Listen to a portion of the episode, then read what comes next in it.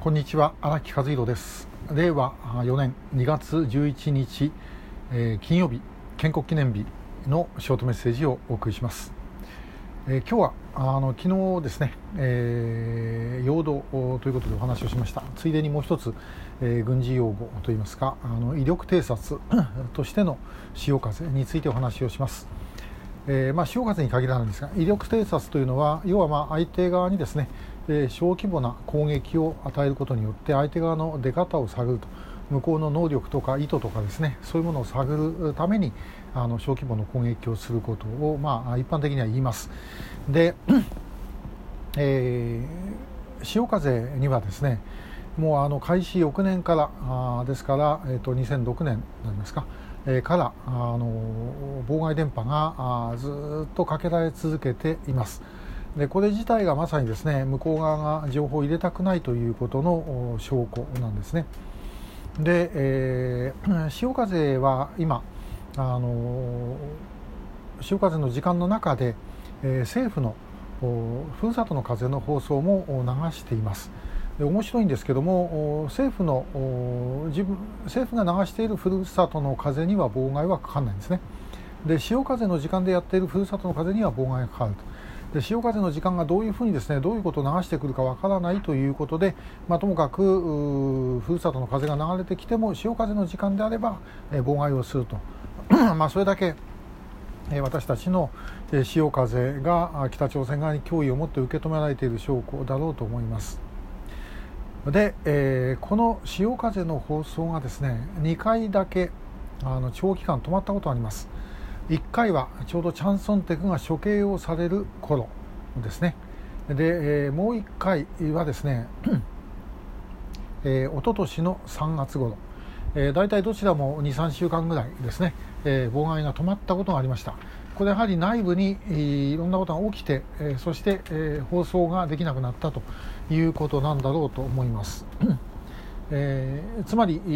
やっぱ一昨年の3月頃というのはですねあの後金正恩が死んだとかそういう情報がいろいろ流れた時です。やはりあの金正恩の身に何かあったんだろうということは間違いがないですね、えー、順調に来てるわけでは何でもないということです。で、まあ、そういう意味でですねこれからどういうふうにしていくのかということなんですが、まあ、潮風ではそういう意味で、えー、北朝鮮側にともかく、えー、向こうが聞かせたくないだろうと思っている情報をできるだけ入れるようにしております。でそれ、えー、だけではなくて、まあ、あの 潮風本当はふるさとの風でもそうやってもらいたいんですけども、え、例えばあの放送じゃなくたってですね向こうがいつも非常に気にしてるんですから、え、例えば総理官房長官誰でもいいです。そういう主要な人たちがもう今のままでいったらば北朝鮮にはもういざとなったら本当に敵基地攻撃能力でですね、えー、破壊をしなきゃいけなくなるかもしれないなというようなことをどっかでぽつりと漏らしてもらえないかと。拉致被害者を いつまでも返してこないんだったらばもうこれはですねやはり自衛隊が出ていくしかないと。いうふうにですねでも言ってもらえないだろうかなと思うんですね。でそういうことをやれば向こうが非常に敏感に反応します、えー、こっちにあんまり軍事的な行動をやる気がなかったとしてもともかくそう言えばですね向こう側は自分たちの尺度で考えますからこれ日本は攻めてくるかもしれないというふうに思うで実際2002年の9月金正日が拉致を認めた時はですね、えー、北朝鮮側の中では平壌に自衛隊が攻めてくるんじゃないかというふうに思ってた人がいたんだそうです。えー、ですから それをやはりですねあのこちらから脅かすということは絶対必要ですねでそれに対してどういう反応をしてくるのかとこれは同時に、まあ、餌の方もあれですだからこれ今のうちにですね、え、やれば、え、日本もですね話し合いに乗ってきてで、えー、国交正常化が行われるかもしれないよと。えー、金が入るかもしれないよということをですねこれはもう例えばあの親中派親朝派の人で構いません。でそういう人がですねちらっと言うだけども今あ、ね、手を結んどかなかったら後で何されるか分かんないよというこれ飴と鞭両方必要ですよね、えー、まあ、そういうことをやっていくとこちらからですねじっと待ってて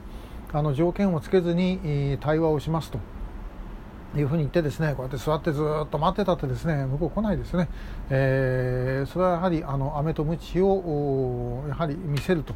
いうことが必要だろうと思います。で潮風では朝鮮語放送の中で富士山は知っているというコーナーをやってますでこれはあの私がまあ MC をやりまして、まあ、時には私があの解説をすることもありますが、えー、韓国などでもですね脱足者の方とか、まあ、そういう方々の、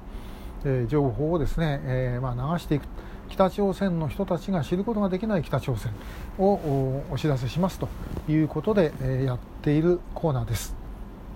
えこれからですねまあ、さらにそれをやっていきたいと思います。本当にあの私も潮風の収録やってる時は、まあ、日本語と朝鮮語ということになりますが、